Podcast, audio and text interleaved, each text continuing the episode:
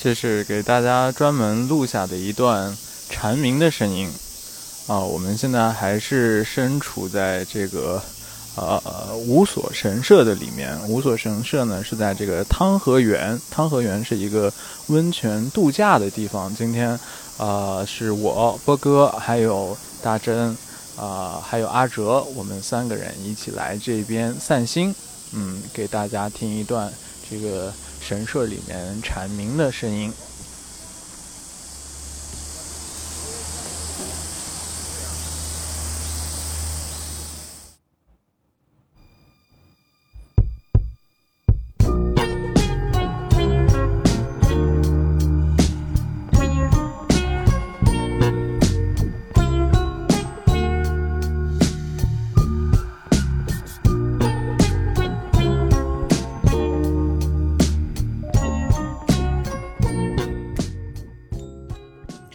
啊、大家好，这里是来日方长 Radio。嗯，你是波哥，我是大真。 怎么了吗？我 感觉没按套路来，是对啊吧？，大家好，我是波哥。嗯我是大真。嗯、是我们在这个赶在这个夏天的尾巴上，嗯，给大家录一个有点夏日风情的，可能尤其不管是中国也好，日本也好，都嗯有点像是这个夏天的这个风舞师风舞师像是嘛一个风景画一样的一个题材吧。嗯我们这一期呢，想给大家漫无章法的，然后我们也没有什么 了解的，跟大家聊一聊 没有没蝉。有科学的了解。对，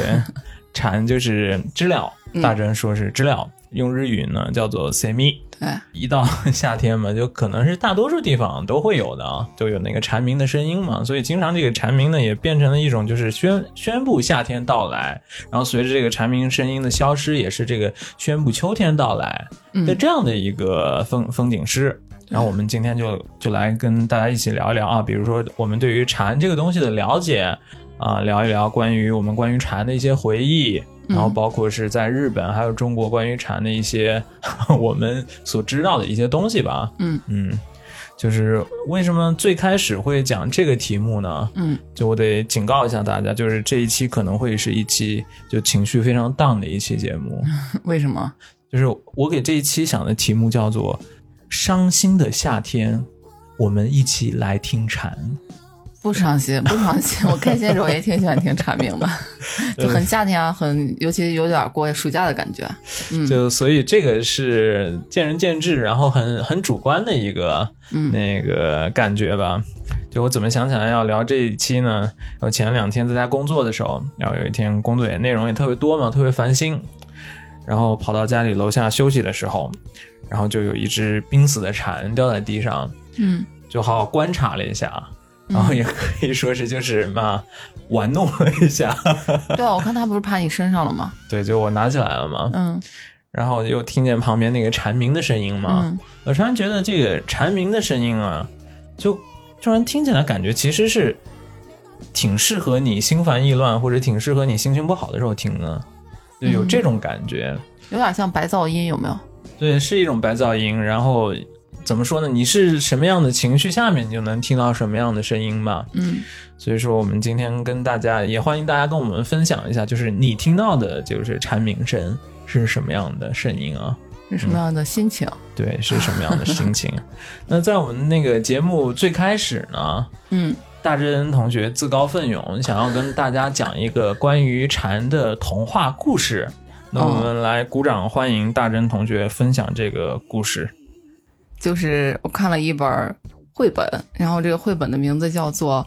《蝉儿啊，终于到了今晚》。下面就是这个绘本的内容，因为我现在是拿日文，就是直接翻成中文的，所以可能可能翻译的语言不是那么的生动活泼，就请大家见谅。嗯，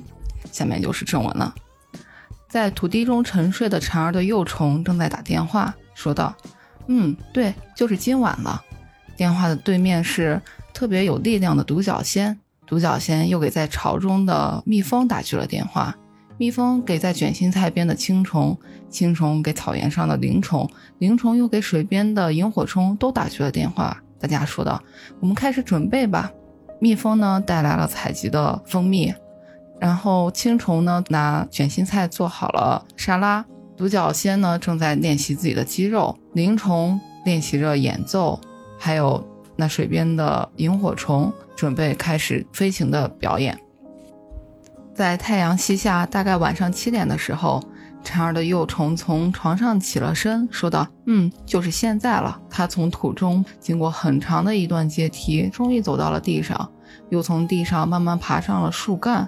在树叶的背面紧紧裹着自己的身体。蝉儿的羽化开始了。月光洒向大地的时候，蝉儿终于张开了双臂，飞向了天空。这个时候，独角仙呢拖着灵虫乐团的舞台来到了蝉儿的身边，蜜蜂也带来了蜂蜜，青虫带来了沙拉，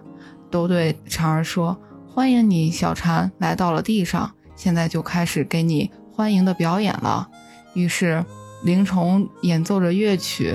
然后还有萤火虫开始了飞行的表演。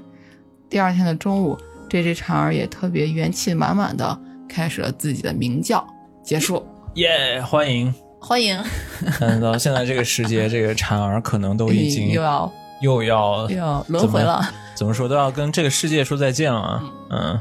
而且还有一个就是，就让我有点那个在意的地方啊，嗯一直说是这个蝉儿的幼虫嘛。嗯我们等一下，大正会跟大家介绍这个蝉的一生。就是这个蝉呢，它是在地底的时间是我来远介远绍吗？哦，对，远远大于它在这个地上的时间。有对可能说它平均的话都有三年的时间在不是总有地下。地下七年，出土以后吧，叫做那个真正这个化成蝉的时间的话，可能大概寿命也就是一个月。嗯我们过去都认为只有一周，但是现在发现大概可能是有一个月的寿命。而且蝉的种类也不同，寿命时间不太一样。嗯，但都是比较比较短的嘛。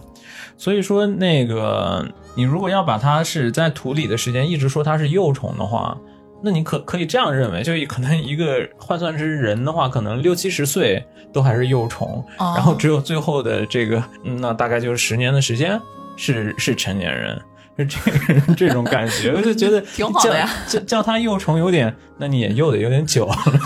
我 好羡慕呀，一直可以当幼虫。那我们来进段音乐，然后大家来一起回忆一下这个夏天，回忆一下关于蝉的事情。好的，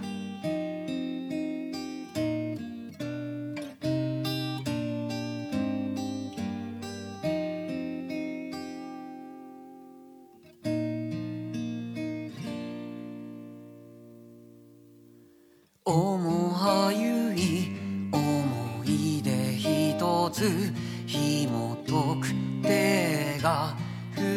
えています幸せとはつまりつまりあなたのことです古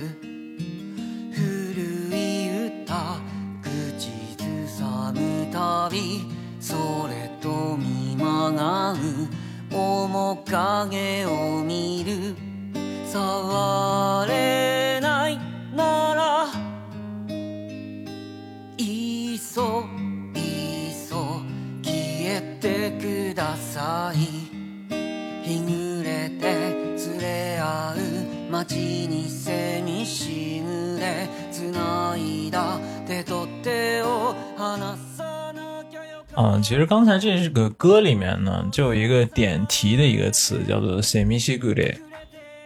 就 “semishigure”，其实这个词现在你拿你甚至在中文的语境里面，有时候也算挺常见的，叫做禅师语。哦，禅师语是什么意思呢？呃，就是那个蝉声特别大，有点像下雨一样的声音，是吧？嗯，类似吧，我我感觉就是它它是有点通感的那种感觉，啊就是你那对个蝉声特别多，就像像是在下雨，那个雨声滴下来的那种感觉，声音都滴下来了的那种感觉吧，我的感觉是这样的，这不叫通感呀。嗯，大大概就是这样一个感觉。哦，那我们要不然首先从这个蝉声来说起吧。嗯，关于蝉声，你你你有什么样的感觉呢？就就觉得就是白噪音，而且特别有规律，嗯然后声音也没有起伏，就你听了不太会觉得很吵吧，嗯就觉得就是一个夏天的一个背景音，嗯好像夏天就应该有那个音那个声音在背后。那你有注意过，就是什么时候你能听得见蝉鸣声，什么时候听不见吗？中午的时候就最热的时候吧，最热的时候是听得见还是听不见？听得见啊嗯，就是最热的时候能听到，然后不太热的时候，它可能也在休息吧。但我其实啊，啊就是错的你吗这种感觉可能是不不正确的。就至少拿日本来说，就是日本的禅，它是有各种各样的，就是每种禅它鸣叫的时间都不一样。嗯它首先从时期来说的话，有可能是比较早，从六六月份开始就开就开始那个蝉鸣的蝉有这种，嗯然后也有比较晚的，就可能是啊、我们感觉到了秋天它才开始鸣叫的蝉，嗯然后它一天中的鸣叫的时间也不一样，但是可能啊，就我看书上写的，就是他们。大多数都是在最热的时间，嗯是中午最热的时间，其实是不怎么叫的。他们叫的最多的时间，其实稍微比较凉快一点的时间。就嗯比如说，就是正午之前啊，就所以说，其实我们对于蝉会都会有模模糊糊的印象，嗯而它很多印象是我们的记忆的模糊。给模糊、给扭曲了。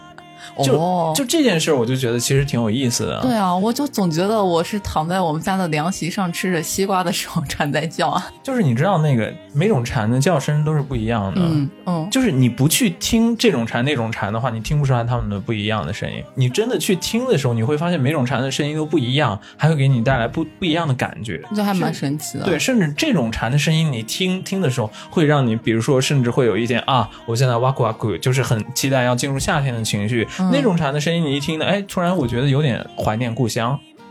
就其实会有很这种很很微妙的一些，就不同的蝉的声音带给你不同的感受。刚刚你说到那个，就是快有有一种蝉是到天冷的时候，我嗯们立秋的时候它才开始叫，那个就是叫寒蝉是吧？它的声音可能就会和盛暑的时候的蝉声完全不一样。就是讲到这个，嗯就是也、也叫寒蝉，嗯我不知道中文怎么说啊。那个日本的话呢，嗯它大概最常跟生活最接近的蝉有六种蝉，嗯然后六种蝉里面，其中有五种呢都是在白天鸣叫的蝉，嗯还有最后一种呢，它是在傍晚鸣叫的蝉，叫做 higurashi， ，higurashi 中文是什么？可能叫做木蝉或者叫做什么吧。有这样的蝉呢，它是只只在傍晚叫的。关于这个蝉的叫声呢，就引起了很多人的，就是比如说啊，想到傍晚的时间就想到这种蝉，因为它它都是在这个晚上啊，或者是在天气开开始比较寒冷的时候嗯开始鸣叫的。所以说，很多在日本人的这个观念里面，也是把这种 higurashi 跟其他的其他的蝉是大概分成两类来看待。就可能讲起这个木蝉的时候，那叫他们日本木蝉。对日本木蝉的时候，他们就可能会有更多的这种比较伤感的情绪啊，哦，在这个里面。嗯对，等一下我们也可以给大家放一下不同蝉蝉鸣的声音是什么样的。好的。然后前两天也和朋友日本朋友聊起来，说我们这期打算聊蝉，他也说他是名古屋出身的嘛，嗯他就说名古屋的蝉叫和蝉声感觉和东京不太一样。对，嗯那个，所以这个其实就是我刚开始不是说这一期是一个情绪比较 low 的节目吗？就比如说伤感的话，夏天伤感的事儿会有很多嘛。啊，我们刚刚才刚好就讲到，就是比如说那个听到这个蝉鸣的声音，嗯啊，我们就以为它是在在正中午的，但其实有可能不是在正中午嘛。嗯就这种记忆的扭曲啊，其实也是我最近让我有点难过难过的事情的一个。你这难过的东西有点多嘛？ 这怎怎么回事儿呢？这个就是有一天晚上，那我觉得夏天会这样挺多的。天热的时候睡不着嘛，嗯然后有一天晚上睡不着觉，然后睡不着觉没事儿干，我就心里在想，就想，要不然我我在脑海里画一下我小学的那个地图好了。画不出来。然后就明明你感觉你那么熟悉的一个地方，嗯你在那儿待了六年的一个地方，然后我怎么想都哎，就是我能，我觉得我大概能画出来一个嗯样子，但是有一些细节的地方，老想着就觉得。这样也不对，那样也不对。然后后来呢，我是那天晚上就一个晚上都没睡着觉，甚至还拿手机查了一下那个小学的照片，然后也查不到那个完整的照片嘛。嗯然后比照一下，发现跟我记忆里的完全不一样。我我心想的那种，我觉得是大概我能达百分之八十嗯得得分百分之八十的那个平面图，嗯其实根本不对。 哦我记得你之前跟我说过，但是嗯就是我当时没有认真听。我现在听到以后，我想说，我特别理解，而且我也干过这件事情。嗯就你至少还能找到那个照片。嗯我也是有一天晚上我睡不着觉，我就在想小小的时候住在爷爷奶奶家，爷爷奶奶家的房间是什么样子，就是那个细节具体。然后我当然还能回想起来，就包括进门的时候那个纱窗门，然后再进去以后是什么样子。然后我就害怕我几年以后我想不起来，然后我画画又画的不好，我就赶紧去就是写下来了。然后自己虽然是半夜，我就赶紧把那个我自己现在印象中的小的时候奶奶家的房间是什么样构造，我就一笔一笔写下来。然后，所以我现在还蛮能理解你那种感觉，尤其是就趁着自己记还有记忆的时候，好好脱题啊！ 嗯，不脱题，就是这一期伤心是我们的主 题，你这借着馋在这儿借题发挥啊。哦好，我原来从来没把蝉鸣跟这个是伤感伤感、伤心的这种情绪联联系在一起想过。嗯但是就是我前两周突然有这个想法以后呢，嗯然后我查了一下，嗯发现其实关于日本也好，中国也好，嗯关于尤其是蝉鸣的这个感想。也有那些很童趣，然后很、嗯很阳光的，也有这样的，但是很少，大多数都是伤感的。尤其日本的，它好像以前的牌剧里面经常用到，嗯，比如空产呀之类的。就是嗯为什么蝉鸣会给日本人一种很伤、很伤感的这样的夏夏日的风情诗的感受呢？我觉得有几点啊，嗯第一点呢，就是会让日本人想起来时间过去的这个太快了。为什么呢？就是蝉它叫了，只有夏天是吗？然后蝉又不叫了。它只只有夏天的东西，所以就会我们都说那个日本人，他们有那种包括什么瓦比萨比也好，他们对对生命无常的一些的这个特别敏感的感受也好，那在这一点上呢，他我觉得会引起他们的这种共鸣嘛。就所以说，这个这个第一点就是让他们能感受到这个时间过得很快嘛。嗯第二点呢，其实也是跟它有关系的，蝉的寿命，因为它出土以后的寿命很很短的。嗯过去我们都认为它只有一周的寿命，可能前两年的研究有发现、啊，这个蝉可能有一个月的寿命，嗯，但即使如此，也是也是很很短很短的对嘛，也会让他们算是起一种恻隐之心嘛。嗯所以在这种情况下，我觉得啊，他们可能更多的是从这个蝉鸣的声声音里面，更多多听出了一些，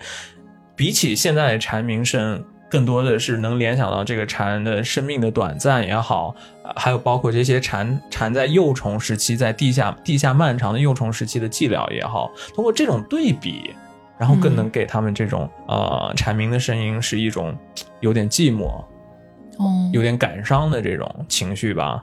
然后还有一点呢，我就觉得可能是蝉声经常是跟童年联系在一起的。对啊，刚刚的那个绘本上，一个小蝉出土了，他的小朋友们都来欢迎他。对 啊，它是就是蝉是蝉是跟跟童年联系在一起，嗯童年又是跟故乡联联系在一起的嘛。所以这种嗯你都的是故一乡些不是没产 吗？对啊，那我是在常识理解别人嘛。那个我小时候在青海，我从来没听过蝉蝉就鸣前一段声时。间我听波哥说青海没有蝉的时候，我都惊呆 了。我第一次听见蝉鸣声，好像是在我我印象深刻的，可能是在天津或者是北京。你说，哎，这是什么？然后当时我就觉得好吵啊， 就好想回青海啊呀、对，是，所以说说从从这种角度来说吧，我觉得嗯它更能体现出来一个蝉的这种在吵闹的蝉的声音里面，嗯能听出来一种怎么说呢？对于生命也好，对于时间也好的一种嗯感受，而且还有一种对比关系是，蝉的声音越响，嗯，越显得安静。就是如果你是在一个森林里面的话，蝉的声音越响，嗯这个森林给你的感受是越安静。嗯，确实。有一种这种比比照的感觉。嗯，那还有就是蝉会脱壳嘛，嗯然后日语里面他们就叫空蝉，嗯，他们是不是对这种这个脱壳的这个行为，他们也会有一种比喻的感觉，觉得怎么说虚无还是什么？尤其是在日语里面讲空产这个概念的时候，就跟中国对于这个事情的理解是不太一样的。嗯就是中国可能看见这个金蝉脱壳，嗯更多的是从这个积极的角度去看、去联想。嗯，就比如说，你知道金蝉子是谁吗？金蝉子，哎，不是大风车里面的那个， 那个是金龟子哦，对不 起。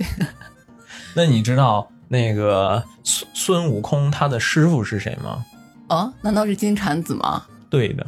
哈，哦，唐僧就是金蝉子转世，金蝉子是天上的一个神仙。那金蝉子它的寓意是什么呢？是长生不老。那中国呢，它是通过这种金蝉脱壳的这个哦，形象，他就觉得会一代一代一代一代，他会觉得这个，个是会永生。哦你退壳了以后呢，嗯又幻化出来一个新的蝉，嗯所以是一种那个生命能永远持续下去的，就是你你又活过来的那种感觉，对从这个角度来来来理解这个禅呢。哦，但是日日本呢，看到空壳呢，它更多的是感受到了一种虚无，嗯，就是一种生命的短暂的，是从这个角度角度来讲呢，这是它最主要的嗯“空禅”这个词的理解。然后还有一个另外一个第二点的理解呢，是什么意思呢？看到空禅呢，它会联想起来男女的分手。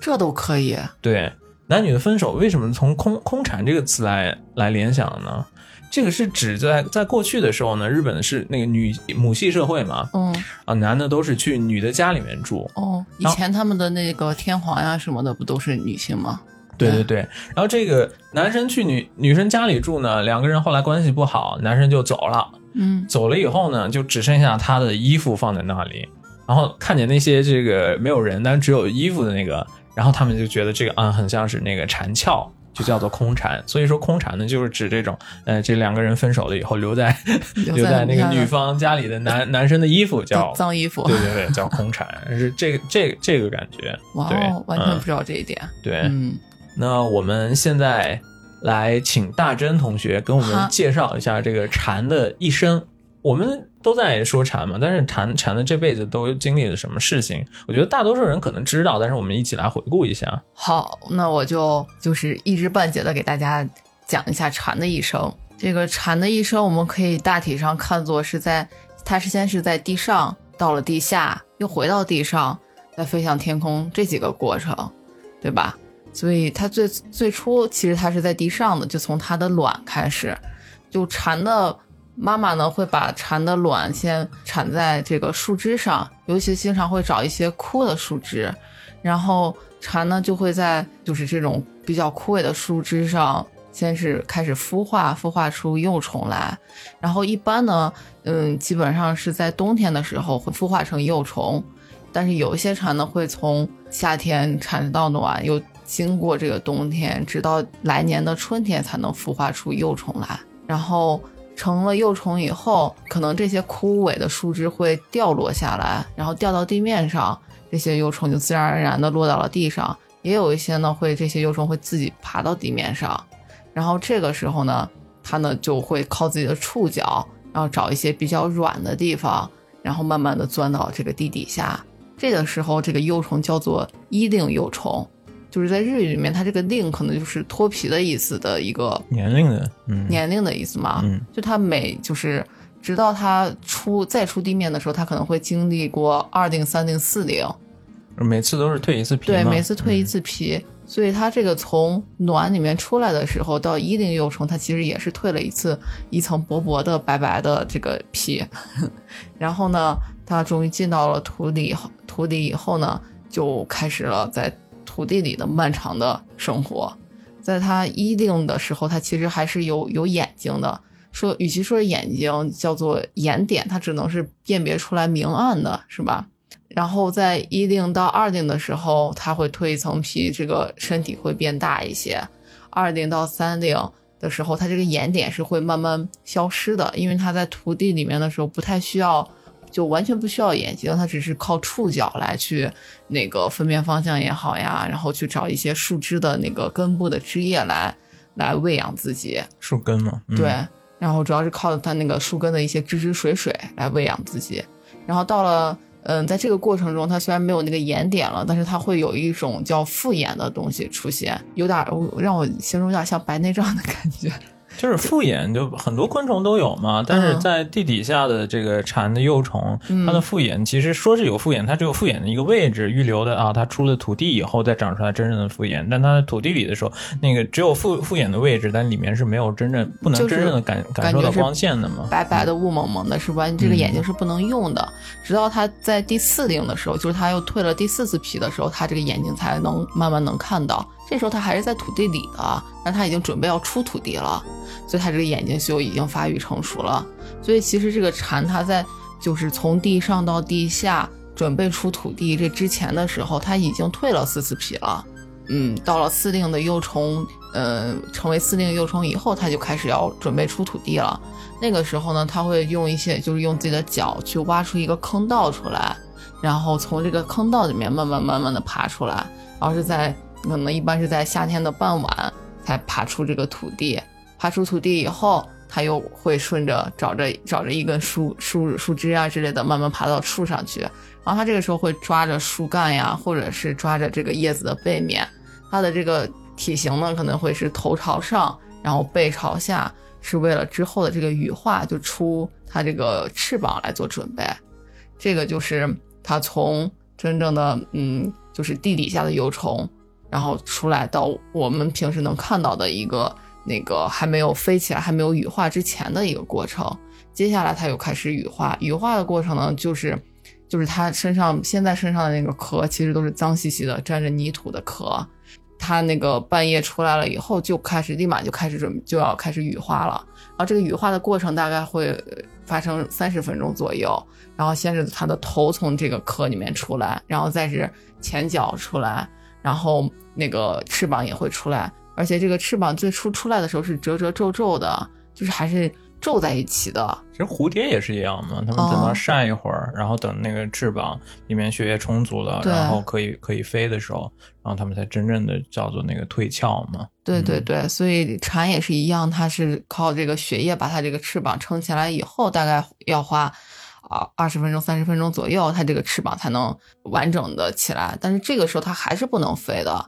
它这个时候它这个翅膀也会比较薄弱，大概又过两个小时到三个小时左右，整体这个身体也变得更坚硬一些，翅膀也变得坚硬一些，以后它才能飞向天空中。这又花了两三个小时，所以一般它可能从前前天晚上爬出坑道，爬到树上，然后到直到能飞到天空上的话，会到第二天的，有的蝉是在第二天的早上，有的蝉可能会到了第二天的中午。而它最开始能飞飞飞起来的时候，它发的那个声音会比较小，不是我们平时听到的那种，就是慢慢的它才能发出特别大的声音，才能招引木蝉过来，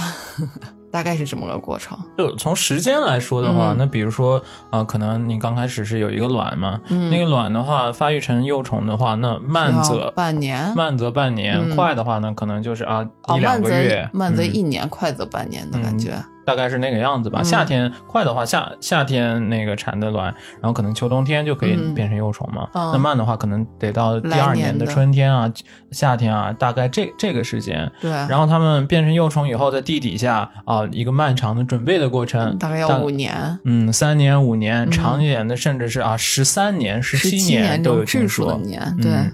然后出来的话，大概啊，出来以后呢，呃，这个母蝉啊，嗯，它在就是羽化到找到公产大概就四五天的时间，就是产下它的那个嗯产宝宝，产下这个产完卵以后，它的生命的这个目的也算是已经完成，然后就会去世。嗯，所以说这它从羽化到去世的时间的话，可能就一周左右的时间。嗯然后呢，公产的话呢，时间稍微长一点，但也大最长也就一个月，大概是嗯这个感觉。嗯嗯、所以这这就是蝉的一生啊、嗯嗯，反正是是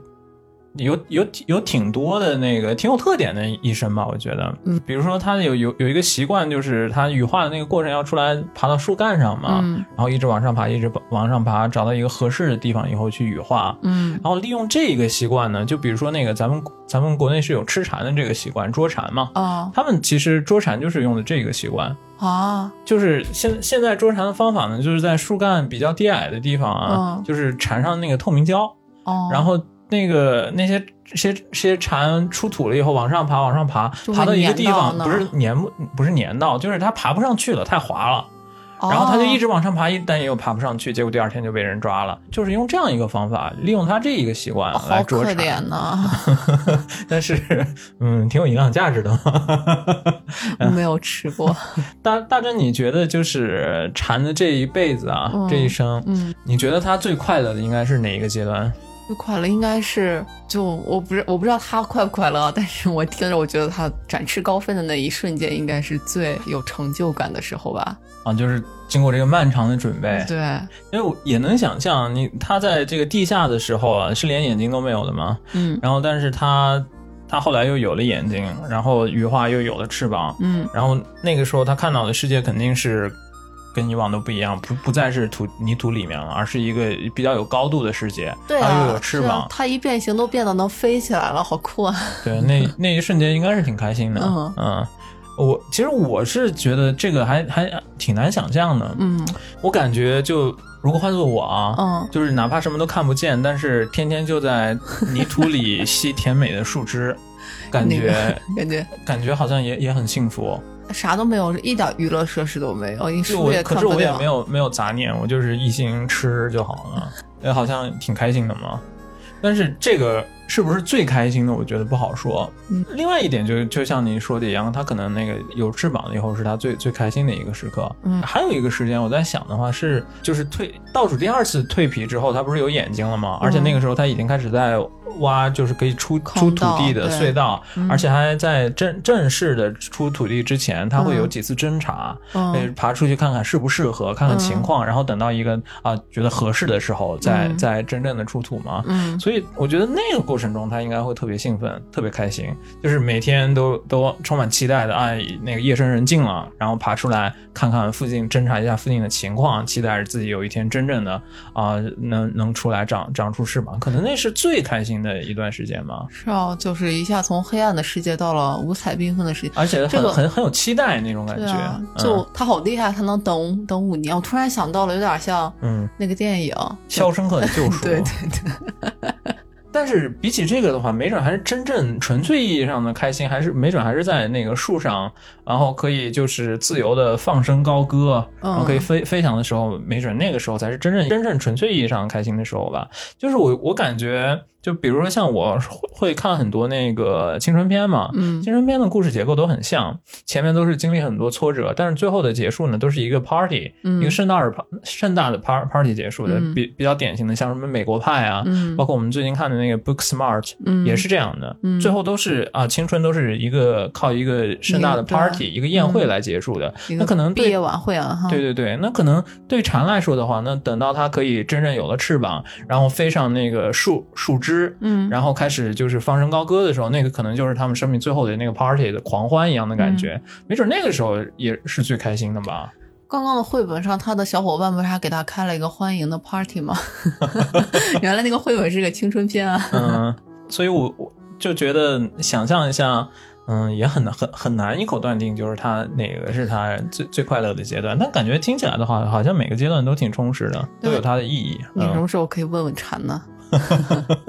然后另外一个我的感想啊，就是关于这个蝉的生命的感想啊，嗯就是我们常说一句话叫做那个夏虫不可语冰嘛，嗯就是说你是一个夏天的虫子，嗯我跟你说说说冬天冰，的你你也嗯想象不出来。嗯，但其实那很很有可能是古人不知道这个虫子的一生，其实也是很很曲折，有有些嗯虫子是很漫长的。嗯这这个蝉的话，它可能其实比谁都要了解冬天是多寒冷，夏天是多炎热。可是他在地底下，他那么的温暖， 可他在虫卵的时候还感受过一段时间。就不知道啊，嗯它的当然学也有保温的效果，但是我觉得应应该也暖和不到哪儿去吧。嗯，所以这这个就是蝉的一生啊，感觉又短暂又漫长。大部分的时间都是在地底下吧，可能充满了对这个地上世界的想象。对啊，就会觉得漫长的地下只换回来了短暂的一个瞬间。嗯，但可能如果说每个生物的那个生命都是有意义或者没有意义的话，嗯，我觉得它也不会想想太多太太复杂的事情，可能就就是每一刻每一刻的那个生命吧，嗯，可对啊能，也他一直都挺忙的，一直在嗯蜕皮，一直都在嗯为之后做准备一点点。最终，呃，换来的就是我们在夏天可以听到这个蝉鸣的声音嘛。每一声这样想，这样想想来，其实那个蝉鸣的声音，每一个声音都是经过漫长的这个积累、嗯准备，才能让我们听到的这个蝉鸣嘛，是吧？所以从这个意义上来说的话，这个蝉鸣。听到它那个欢欣的这个蝉鸣声音背后的话，也感觉也也是是挺有故事哇，，一我个听生命的到我故事的。哎感觉我听到他五年的 故事。对啊，嗯，但是还是应该是很很单纯的、很快乐的那种感觉，是吧？嗯，那针对有有什么词来一个词来形容这个蝉的一生吗？嗯，平凡而伟大。 我觉得就是单纯，嗯，但是我觉得单纯的挺好的，你不觉得吗？那我觉得小虫小鸟都挺单纯的，是，嗯，也经历经历过四季嘛，是吧？嗯，何止一个四季啊，好几个四季呢。 我现在就觉得，我听到每一声蝉声都是带着五年的故事的，嗯不是他的故事，就这个世界的五年。嗯，呃，讲到这儿就突然想聊聊一聊咱们关于这个蝉有什么经历，有什么回忆，你有吗？完全没有，就是我不补蝉，我只那回忆就是暑假的回忆，我就会觉得是个艳阳高照的大夏天，特别的热，特别的烦闷。然后听着蝉声，然后在家里吹着空调吃着西瓜的感觉，就就就就是暑假的感觉，就特别。我觉得夏天就是绿颜色的，夏天就是有蝉声的，就特别的放松吧，感觉。就我跟你讲过，我的童年是没有蝉的嘛，千万没有蝉。我嗯刚刚开始听到蝉我也惊了， 那后来我 那个去到深圳以后呢，深圳就当然夏天就是经有有蝉鸣，而且还是算是吵闹吧，挺吵闹的嘛。嗯然后关于蝉，我就能想起来这么一个故事，嗯算故事吗？就是一个经历，嗯就是我记得我那时候应该是中考那个时候吧，中考也是在夏天，就初中升学考试的时候，嗯那个时候，其实我平时没有刻意的去听过蝉声，但嗯是我就记得好像有一次上课吧，我忘了我们哪个老师嗯问我们说这个外面的蝉声吵不吵，还有过几天就要中考了。嗯当时我也忘了大家回答是什么了，但我记得大家应该是说吵吧。嗯，结果到了第二天就没有丝毫没有蝉的声音了。天哪！就是联系了周围的那个部门啊，应该是相关的，就因为要准备中考嘛，就把那些、嗯些蝉应该就全部给那个呃灭杀掉了。我第二天发现这个周围完全没有蝉的声音的时候，嗯内心其实也是嗯，就那样。突然挺挺好惊难愕过的，啊但是我也不知道是该该难过还是该该怎么样。覆盖吗？我觉得人类的一句话，一个高级动物就灭杀掉了。 一个高级，那是啊，那就嗯是一句话，就多少生命就没有了。 就这这件事儿就跟吃蝉一样，就是你把这个蝉当做一个什么样的定位，就是我没了解他的一生的时候，我可能没有这么多感想。自嗯打我知道他的一生这么不容易，我现在觉得每一颗蝉都挺不容 易的。嗯，但唯一的好处就是嗯哦叫的蝉都是公蝉嘛。然后， 啊嗯，但虽然我觉得母蝉应该也一起被灭掉了， 那你你明年也听不到小蝉了，可能。嗯，哎，但是想想还是挺神奇的啊。嗯嗯，蝉你觉得算害虫吗？蝉，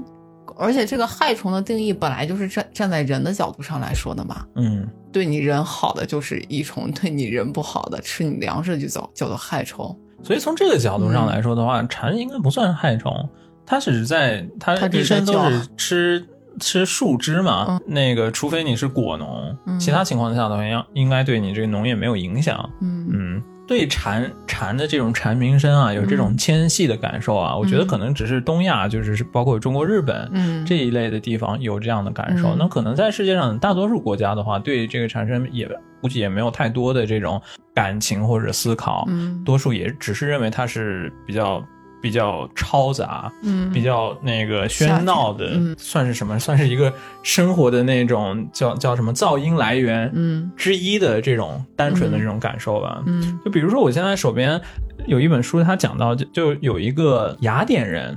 这本书名字叫做《文化昆虫学教科书》。就有一个雅典人，他叫做小泉八云，他其实嗯嗯本来不叫做小泉他八是云。雅典人呐、他是雅典人，但是他其实本来是爱尔兰人，嗯然后但是出生在雅典，嗯，然后后来去到日本，对嗯日本的文化呢就特别喜爱，嗯然后就规划日本，然后给自己取了一起名字个叫小泉八云嗯呃、日本名叫做小泉八云。然后他呢是整理了当时日本很多关于蝉的各种各样的牌剧啊、嗯也好，各种各样的文艺作品也好。嗯然后他自己的那个写下来的感受就是呢，在在那个欧洲、欧美的话呢，关于这种蝉的声音，大家都没有说是把这个注注意力放在这个上面，都没有过对对于这个蝉的声音有有任何的思考。但是在日本呢，他就感叹这个日本人能从蝉的声音里面感觉到一种，嗯、对自然的一种共情，嗯还能从这个蝉的声音里面感觉出来一种寂寥感。嗯他就觉得这个是很不可思议的一件事情。嗯可能是因为他只接触到日本文化是这个样子，其嗯实中国文化也是一样的。从从古到今，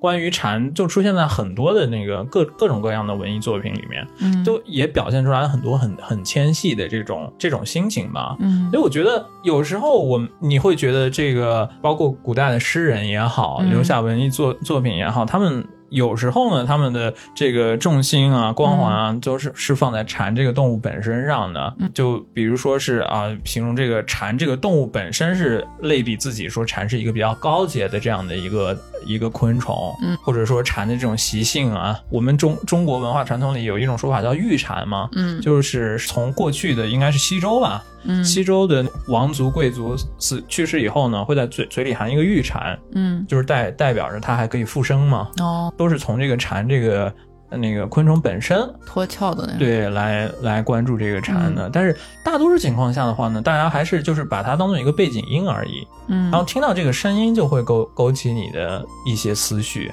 我对嗯暑假的怀念，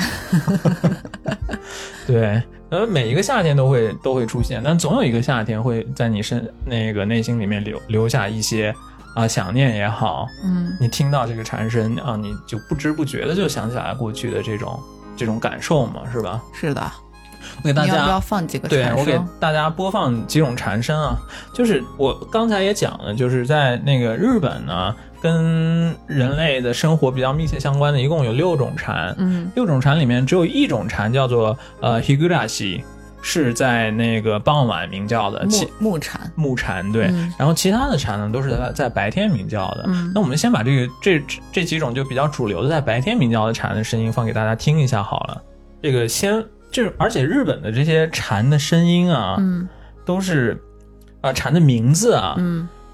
都是比较拟声的，还就是还挺可爱的。比如说说有一种呢叫做妮妮杰咪。哦，这种呢，就是在那个动漫里面非常多出现的背景音，就是只要这个声音一出现呢，就给人一种夏天的感觉。我放给大家听一下。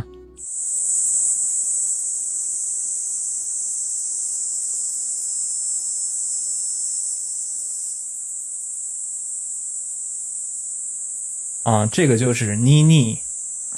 Zemi，就是他当主角的时候，我觉得有点神奇，感觉他适合当配背景音。嗯、再给大家放一种好了，这个又是名字嗯呢，一一听也是应该从它的叫声来的。这种那个明明贼明，对，命命皆命。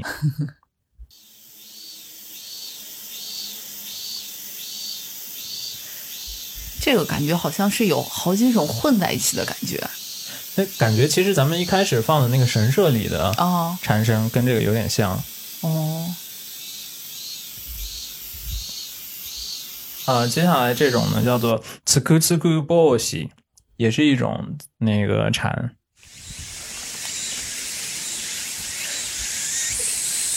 这个感觉规律不强啊，所以它，你看它名字叫做 tsuku tsuku boshi 嘛，它是就是 tsuku tsuku，然后有再一种有节奏感，其实啊、但是它那个节那个节奏感的时候，就是可能有时候声音小，有时候声音大吧。嗯，呃，然后最后这一种呢，叫做那个 aburazemi，啊油产，油这个蝉有中文，嗯这个这个是在日本最常见的一种，嗯包括那个在就是我们居住的这个川崎附嗯近最常见的也是这种，像我前几天在我家附近发现的也是这种蝉，嗯，嗯，而且这个声音呢就是在川崎市取到的声音，给大家放一下。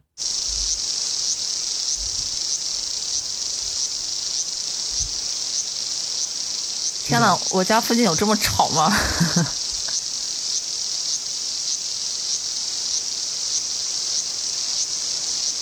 几种呢就是在白天白天嗯是鸣叫的一些蝉的声音，然后要不然我给大家读几首诗啊。是关于这个这个中国的古人啊，对于蝉的蝉听到这个蝉的声音以后嗯的一些感想，而且都是在这种关于这种可能，我我猜测是这些白天听到的蝉的声音的感想，有各种各样的，你可以可以大家可以想象一下。第一首呢是来自于这个呃南朝的一个诗人，叫做王吉，然后他写的诗的中间的一个段落吧，叫做呃入若耶溪中的一个段落，他写蝉噪林欲静，鸟鸣山更幽。此地动归念，常年悲倦游。第一句呢，这个蝉噪林欲静，鸟鸣山更幽。这个其实就是像我们刚才说的一样，就是嗯你这个地方，你这个地方的蝉声蝉声越大，嗯，你显得它越寂静；油井，鸟的声音越大，然后你显得这个地地方反而越安静，是这样一个感受。嗯，其实我觉得我们平常应该也会有这种感觉，对就哪怕是你是你附近的公园也好，嗯你去，你要是只能听见蝉的声音的话，你嗯与其觉得吵，不如说你觉得啊，这附近没有其他人是啊，这种感觉。嗯那所以我们觉得这个吵闹的概念，很多时候与其说是真正的声音的吵闹，可可能很多时候心里是的啊烦躁，心理或者说是周围有没有其他人而已。嗯，有人的话就是吵，没人的话有再多生物都是一种安静、哇那，种感觉。所以啊人是最吵的嘛，对，然后那最后他也说了嘛，叫做啊、此地动归念，常年悲倦游，也是他到处这个常年的流浪漂泊，然哦，后感觉疲惫了，是这样一种感受嘛。嗯所以说在，在这个诗里面的话，能读到这个这个诗人对于这个蝉声的感受，可能是怎么说呢？呃，还是一种啊、怀旧也好，然后嗯寂寞也好，可能是还是这方面的一种嗯一种感觉吧。然后下一首呢是这个宋朝的词人，嗯叫做刘永，他写的《少年游嗯》里面的开头呢说是啊，长安古道马迟迟，高柳乱蝉丝，夕阳鸟外秋风原上，暮断似天垂。归云一去无踪迹，何处是前期？雅兴深深疏，酒徒萧索，不似少年时。你怎么读的这么不好啊？呃，到时候把这个原文贴给大家，啊就是我我我可能会读出来很多错误啊。那这个你你难道没有感受吗？这是长安古对啊对啊，道我马一迟迟，对啊嗯听到第一个，我觉得我我家附近的蝉，它该怎么写？啊高柳乱蝉丝，在确西实安的现在柳蝉树是在蛮柳树啊，柳树蛮多的，嗯嗯，他最后的感想呢是，呃，夏姓深疏，酒徒萧索，不似少年时。前一句是问句，归云一去无踪迹，何处是前期？而内心呢还是比较的，嗯呃，关于这个，就是感觉像少年时候的那种心境，嗯少年时候的朋友嗯可能都已经不在了。或者我和我的感慨一样嘛，就跟我回 回忆暑假一样的感慨嘛。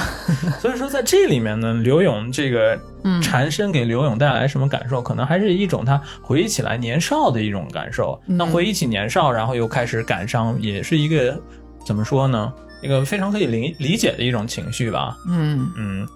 然后但是下一首诗里面的这个对蝉声的这个描写啊，嗯就可能是就比较有童趣，嗯这个诗呢，名字叫做《所见》，是清朝人叫做呃袁枚写的。嗯他写的是一共就四句，写的是呃牧童骑黄牛，歌声振林樾，意欲捕鸣蝉，忽然闭口立，忽然闭口地是什么？就忽然不说话了，然后站在那个地方，为什么他突然要补蝉的时候又忽然不说话了？就害怕蝉发现嘛哦。嗯，所以说这呢个是一个很单纯的一个，嗯就是描写这不馋个的画蝉面的，对，嗯很童趣的这一个画面。嗯但其实这种呢，就是你会发现这种可能是相对比较少的。因为我们童年的时候，可能大家都有啊，除了我之外啊，可能可能大家很多人的话都有这样的经历，嗯但是你没留下那个画面，然后你后来想起来的话，很多时候可能都是一种啊、就是还还夹杂了一些别的情绪，嗯，在里面的一种感想吧。嗯，嗯，大家都好感情丰富啊。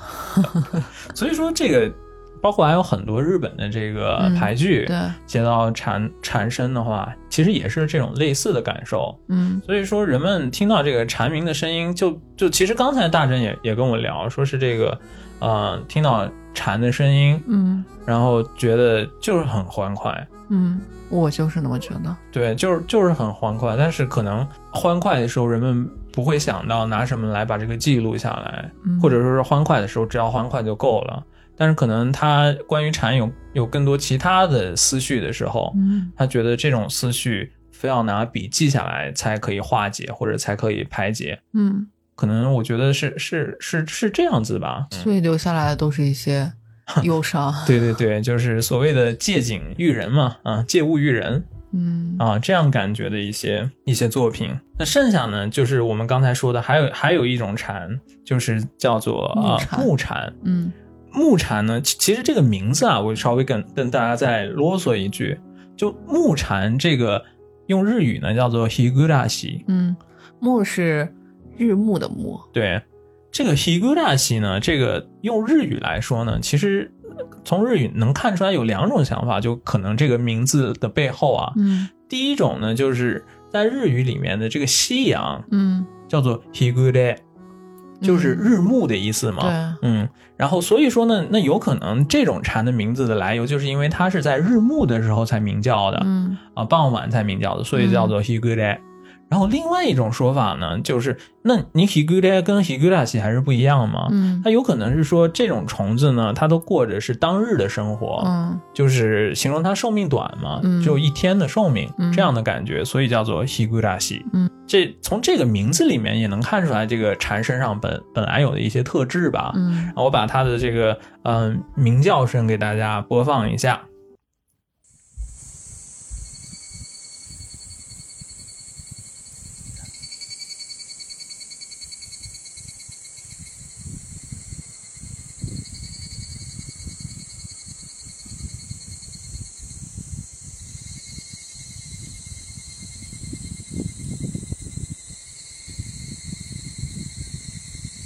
它是不是还混着别的小虫子的声音？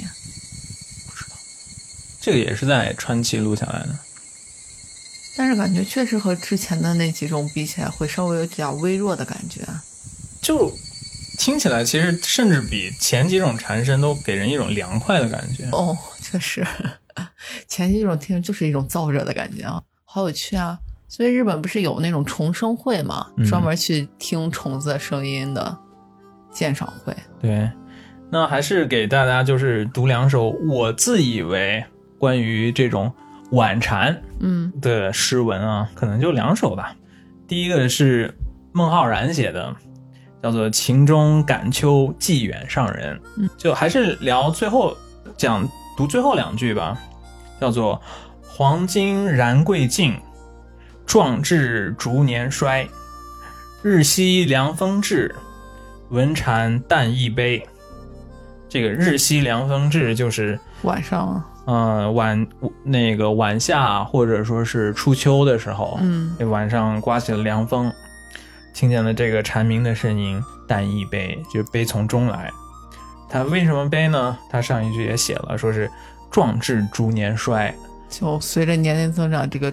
也没什么志志向了吗？ 那所以说，这个关于这个这种蝉声的感想嗯啊，往往是这个样子的。下一句呢是下一句可能稍微不太一样，因为他这个写的人呢是胸襟非常豪迈的，嗯，是辛弃疾写的。哦，辛弃疾写的这个好像我我记得我们课本学里过其吗嗯实都有可能有，叫做啊、呃明月别枝惊鹤，清风半夜鸣蝉。稻花香里说丰年，听取蛙声一片。这肯定学过呀。七八个星天外，两三点雨山前。哇，旧时茅店社林边，路转溪桥忽见弧线忽现。这没学好，这个非常诗意啊，哎呀，非明常有画月画别，枝惊鹤，很有画面感。清风半夜鸣蝉。它半夜这个鸣应该蝉听到的也是我们刚才那种，就是半夜嗯，就是对，夜晚的，这这种蝉的声音，哎，蛙声一片伴着蝉声，哇，好夏天哦，嗯，它这个没太讲它的这个背景。啊对当时的心情啊嗯也好，但是你能感觉到它是一个，呃，算是比较放松，嗯然后但是也是回想起来过过往云烟的一些事情的这种感想。，回想了吗？嗯，旧时茅店社林边嘛，啊 对，嗯，那所以说，你看，这是对于这个蝉鸣声啊，嗯古往今来吧，嗯然后大多数人的感感想呢，都还是啊、呃寂寥的这样的一个感受。还是回忆一些当年的那种感觉，包括少年也好，壮年也好，嗯，是吧？为什么蝉会有有这样的功效呢？为什么听见而且我蝉声，大家会会想起来这些事情呢？而且我觉得他们肯定不知道蝉的一生在地底下有那么多 年，他们肯定觉得蝉就是那么一瞬间。对啊，为什么呀？所以我觉得，就是可能一些规律出现在我们身边的一些东西，嗯，会勾起我们的这种回忆，嗯就一年复一年的感觉，是吧？就是一种声音也好，嗯有时候甚至是一种气味也好，嗯或者一种现象也好，一种天气也好，嗯，它总是规律的出现的话，那可能就我们就就会让我们想起来一些我们之前在遇在类似场景的时候发生的故事，嗯，所以在这个时候呢，那往往会勾起来一些心心理的事情嘛，是吧？哎，比如月圆月缺，可能也也是有这种感觉的，是吗？对对对，嗯，所以说，嗯，夏天也要结束过了，去了，那今天在川西也是一一直下雨嘛，嗯所以根本听听不见蝉的声音。嗯嗯，估计但是现在还是还还不到九月嘛，嗯，所以说估计接接下来虽然渐渐微弱，但是估计还能还那还是能听到的。但是嗯、另外一波蝉 了， 一波又一波，我现在知道有很多种类的蝉。大珍，你今天的节节目之后，你对蝉有什么不一样的看法了吗？我觉得小蝉好可爱哦， 然后就就我没想过它会在地底下经历了五年以后，甚至更久，十三年、十七年的这种质数的蝉也有，只为了就是出土的那么一瞬间。那当然，我觉得可能在我们人类觉得它就那么一瞬间是对它有意义的啊，或者什么的，但是对它的一生来说，肯定每一个时点都是都是很有很必要也很重要的。所以也我们也我觉得也没必要去断然的觉觉同情人家也好，或者是对人家给他下一个定义，说是就像我刚刚说的，你那么一瞬间也没有啊。他的一生就是六年七年的，挺好的呀，就是一个普通的蝉儿的一生。 就是该经历的也都经历了，嗯，嗯就是真的要去类比人的话，那就是你卧薪尝胆，你总会有那种绽放的一刻吧？觉得，其实蝉的话，其实可以说的东西还有很多，啊就比如嗯说关于蝉有那么多的成语嘛，嗯，比如呢，金蝉脱壳，还有吗？噤若寒蝉，还有吗？薄如蝉翼，还有吗？ 蝉蝉蝉没有了，还有什么？螳螂捕蝉，黄雀在后。呃，薄如蝉翼这个，其实我是一直它是它有有的蝉的蝉翼会特别薄，它是分种类的；有的蝉的蝉翼好像没有那么就半透明的感觉。嗯，老是说蝉蝉翼很薄，嗯甚至好像在日本还有一些日那个词人啊，嗯，骂负心汉的时候都说你这个人薄情的就跟蝉翼一样，就是形容的好。那 蝉蝉翼哦，原来有那么薄吗？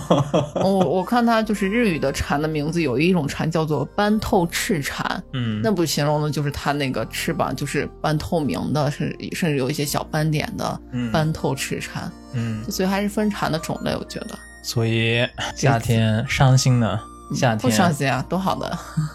有小有蝉儿作伴，就要结束了。就要结束了。嗯。这个这个夏天有有有什么伤心的事儿吗？没有正儿八经的看去去看奥林匹克呀，这是一个，那关于这个事儿，确实是有很，我结束以后让人还挺有感慨的。嗯，第一个就是没能去现场看，我总说，我觉得这场奥运会对我来说是又近又远的一场奥运奥运会，看着离我那么近，但其实我觉得比往常的奥运会都离我的远。就是你觉得它跟你很近，而且我尤其是我现在可能对奥运会更有一些兴趣了，以后明明就在你身边，结果你根本就是触摸不到，然后就会觉得更远了，甚至还不如在别的地方举办的感觉。而且那那天也聊起来了嘛，说是嗯下一次奥运会回归亚洲的时候，嗯搞不好咱们都已经是五十五十岁的人了。 所以讲到这一点的话，不不会感觉哎呀有点伤心的夏天的那种感觉吗？嗯。挺伤心的。然后这个夏天还有其他的伤心的事情，就是比如说不能回国，嗯，那挺挺久了嘛，将近两年了。而且往常的话，一般在夏天不是有欧崩亚斯米啊之类的，就日本的盂兰盆节会是一个长假，嗯，或者是九月份的一个某一个长假，肯定是会回回家的。夏天比如说有长确确实长假，而且也不能去太远的地方嘛。嗯然后也没像日本的话，往年都有的这种夏日祭，嗯，然后已经像连续烟花两大会，两年都没有，去年也没有嘛。，对，总之夏就感觉觉这个夏天的风物诗嗯只有蝉声，只有蝉鸣，只有嗯往年都会有的东西都没有，只有蝉蝉鸣。而且夏天它毕竟是结束的时候，我觉得无论是什么时候吧，大家可能心里面都是肯定是带有一些复杂的心情的，，嗯。就很少有那种特别圆满的说啊，这个夏天真是什么都好，可能很少吧。每次无论是一个什么时间也好，什么东西结束过去的时候，你内心可能难免都会有一些感慨，就觉得这种时候呢，就着蝉鸣声，就是陈明生。可能让让你有更多的这种联想吧， 嗯，挺好的。啥挺好的，有蝉声挺好的。你听着蝉蝉鸣声开心也挺好的，嗯你听着蝉鸣声内心复杂也挺好的，嗯，能听到蝉鸣声就挺好的。对啊。大家还还可 以复习一下我们 一开始，嗯然后送给大家的一个录下来的那个蝉鸣声，嗯然后就着这个蝉鸣声呢，回想一下自己的这个夏天嗯过得怎么样，嗯没准也可以给自己的下一个夏天嗯留下一些想法。讲到这里面的话，我最后再讲一个小故事吧，嗯，然后可以结束我们这一期，好的，也算是我们这一期的这个中心思想。 福哥每期都要总结一个中心思想。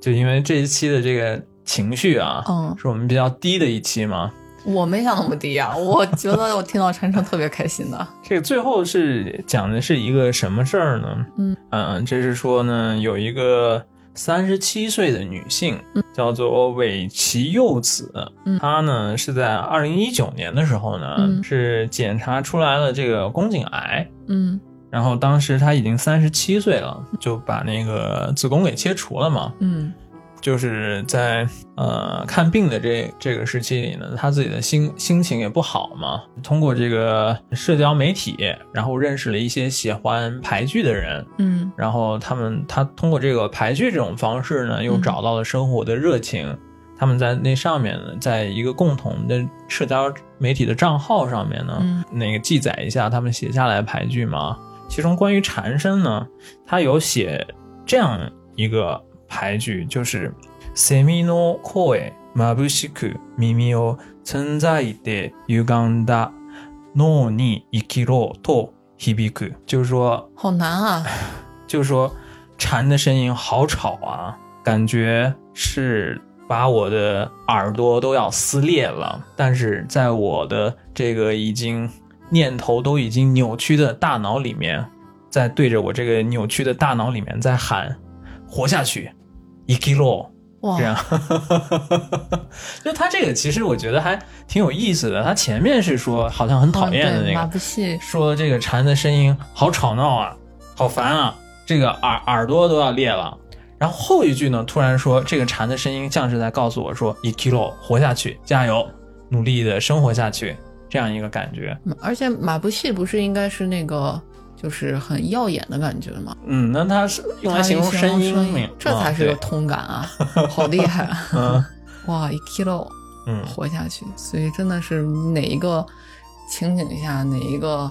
嗯念想下听这个蝉声，你对它解释是不同的，是吧？就是你感觉它烦躁也好，嗯，感觉它悲凉也好你，感觉到它但有是有力量啊，这个对，但是你都能想到这是一种确实像你说的一样有力力量的小虫子，嗯所以它没准在无论在什么情况下，都能给你在这个夏天，嗯无论你喜欢或者不喜欢，嗯，都是一种陪伴，或者是一种啊、启示嗯，也好吧。哇，啊这中心总结的好 啊，那我去继续伤心我的你夏天和秋天了。我们秋天再讲一个小虫子呗，亲爱的听友们，嗯下期再见。秋天再见，好，拜拜。拜拜。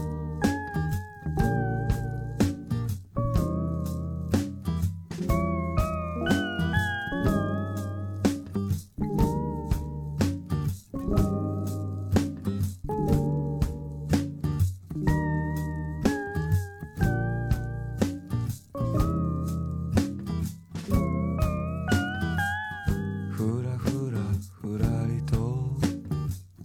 すいすいすらすらと行きたいところに行きたい